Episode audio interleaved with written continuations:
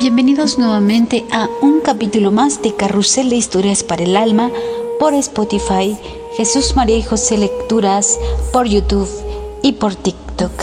El día de hoy y toda esta semana haremos un capítulo distinto acerca de los ángeles, arcángeles, que este 29 de septiembre eh, se celebra en toda la Iglesia Católica. Nuestro San Miguel, San Gabriel y San Rafael Arcángeles, cada uno con distintas misiones en la tierra para el pueblo de Dios. Y, y primeramente definiremos qué son los ángeles. Los ángeles son seres espirituales, puramente espirituales, no corporales, lo cual quiere decir que no tienen cuerpo, creados por Dios, en la jerarquía de la creación están entre Dios y los hombres. A diferencia de los seres humanos que estamos dotados tanto de la parte corporal como la parte espiritual, que es el alma, que nos regala Dios cuando somos concebidos. De tal manera que muchos podrían pensar que el alma y el cuerpo son dos cosas distintas, pero no es así. El alma y el cuerpo cuando nos lo regala Dios a la hora de nuestra concepción se unen intrínsecamente para formar un ser.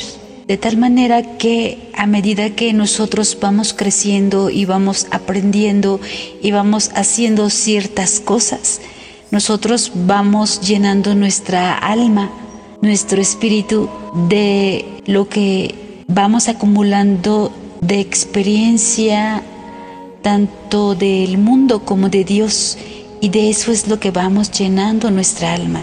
Y te preguntarás, ¿cuándo fueron creados los ángeles? un tema de debate teológico porque la cuestión es que están en muchas discrepancias. Por lo tanto, si nos vamos a Génesis 1, del versículo 1, y el que nos interesa más es el versículo 3, pero vamos a leerlo todo, es, en el principio creó Dios el cielo y la tierra. La tierra era caos y confusión. Oscuridad cubría el abismo, y un viento de Dios aleteaba por encima de las aguas. Dijo Dios, haya luz y hubo luz. Y en estos primeros versículos nos damos cuenta que Dios al principio dijo, hágase la luz.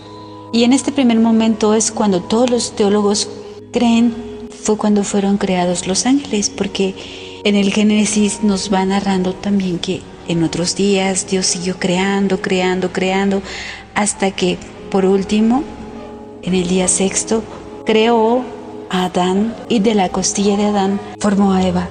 Y posteriormente nos narra en el Génesis 3 la caída del hombre. Génesis 3.1. La serpiente era el más astuto de todos los animales del campo que Yahvé Dios había hecho. Y él, la serpiente, como todos lo sabemos, era un ángel caído, el cual hizo caer a la mujer para posteriormente hacer caer al hombre. Por eso muchos de los teólogos, por lógica, intuyen que en un principio Dios creó a los ángeles antes que al hombre. Ahora nos preguntamos, ¿por qué Dios hizo ángeles buenos y malos? Y no, Dios solo hizo ángeles buenos, pero en un principio cuando Dios creó a estos seres espirituales perfectos y diferentes uno entre otro y entre millones y millones hubo uno. Era el ángel más perfecto que Dios creó, llamado Lucifer. Y sintiéndose tan perfecto y tan bello, quiso ser como Dios, quiso poner su trono en el trono de Dios. Le entró la envidia y este hecho no lo narra Isaías. Y en este momento que Lucifer intenta ser como Dios, se rompe el orden del universo, tal como Dios lo había pensado. Y entonces Lucifer lanza un grito a Dios diciéndole, nom serviem, lo que quiere decir, no te serviré. Y esto fue un caos en el cielo, a lo cual los ángeles reaccionaron teniendo como jefe a San Miguel Arcángel, que dio el grito contrario, ¿quién como Dios?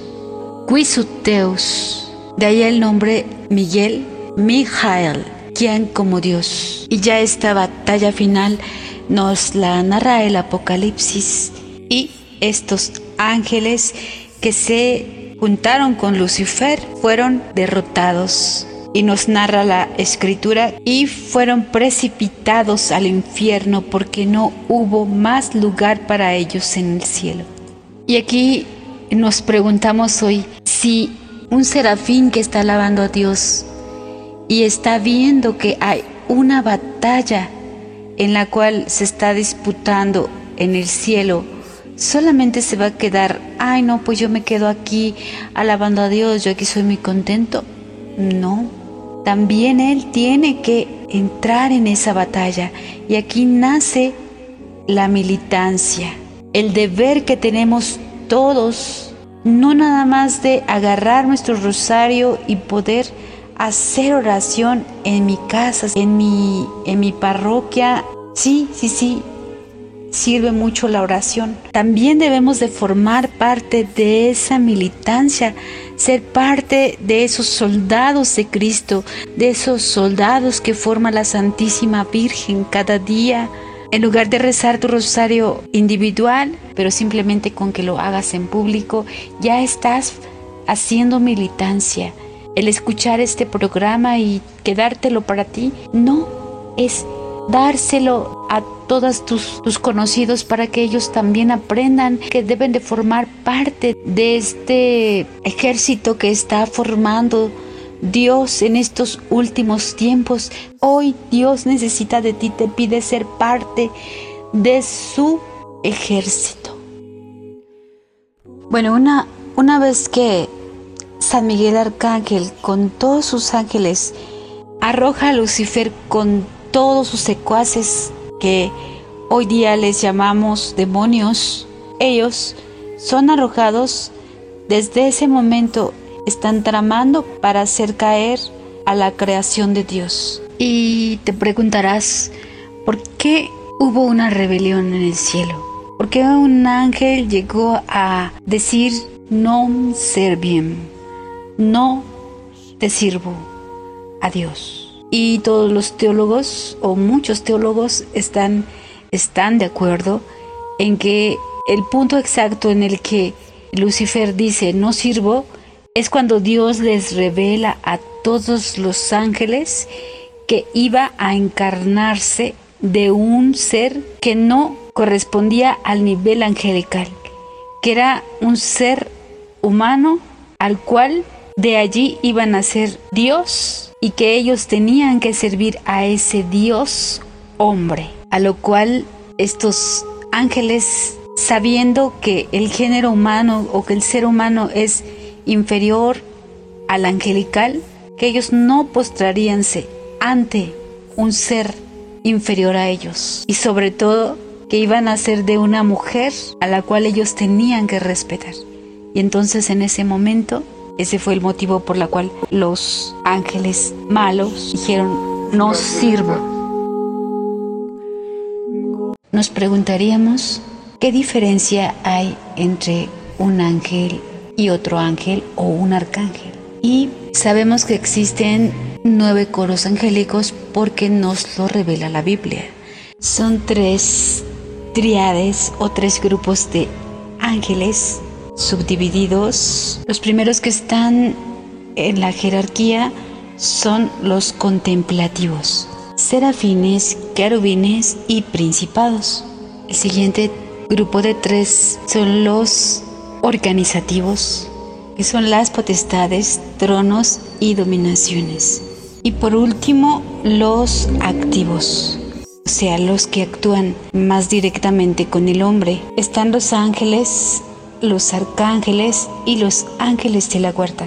Ellos están más directamente ligados con el género humano porque ellos son los que nos ayudan. Según la escritura hubo muchas veces en las cuales estos, sobre todo los arcángeles hicieron apariciones y llevaron a cabo alguna misión de Dios, como fue el caso más importante de todos, que fue la anunciación del arcángel Gabriel a la Virgen María. Y así podemos enumerar muchas apariciones de los arcángeles, en las cuales por eso sabemos el nombre de tres, que son el arcángel Miguel, el arcángel Gabriel y el arcángel Rafael.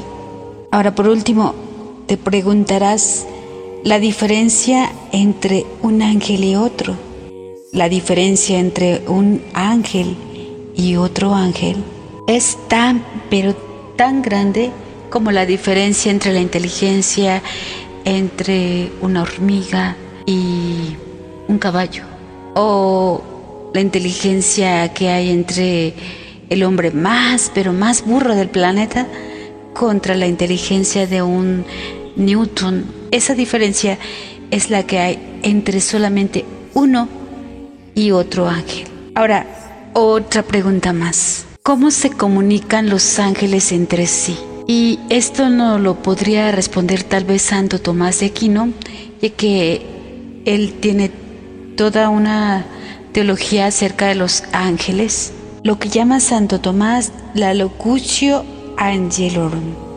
que es igual o traducido al español como la manera en que los ángeles se comunican. Es la conversación entre los ángeles. De tal manera que los ángeles que están directamente contemplando a Dios como los serafines, por poner un ejemplo, se pueden comunicar con un ángel inferior como un ángel de la guarda y comunicarle lo que ve directamente en Dios y lo que Dios le transmite. Y él mismo así de esa manera se lo transmite al ángel más inferior y transmite de una manera exacta, no como muchas veces nosotros al transferir alguna información a veces le cambiamos palabras. Y pues bueno, aquí en México le decimos el teléfono es compuesto y a veces no transmitimos la información tal como la recibimos. En el caso de los ángeles es tan perfecta su comunicación que el ángel más bajo puede saber lo que vio y lo que sintió el ángel que está más cercano a Dios. Y ahora te preguntarás, ¿para qué fueron creados los ángeles? Si de un principio fueron creados antes que el hombre. Pues los ángeles fueron creados en un principio por Dios para que puedan amarlo y servirlo. Recordemos que Dios es el alfa y el omega, el principio y el fin. De la misma manera como los ángeles fueron creados para un fin, también nosotros los seres humanos fuimos creados para un fin. Y ese fin último es Dios. Como sabemos que tenemos un cuerpo, pero también tenemos un espíritu, ese espíritu es inmortal. La finalidad de Dios es que con este espíritu inmortal nosotros lleguemos un día a su presencia para alabarlo. Pero sabemos que todo tiene un principio y tenemos un principio en nuestra concepción.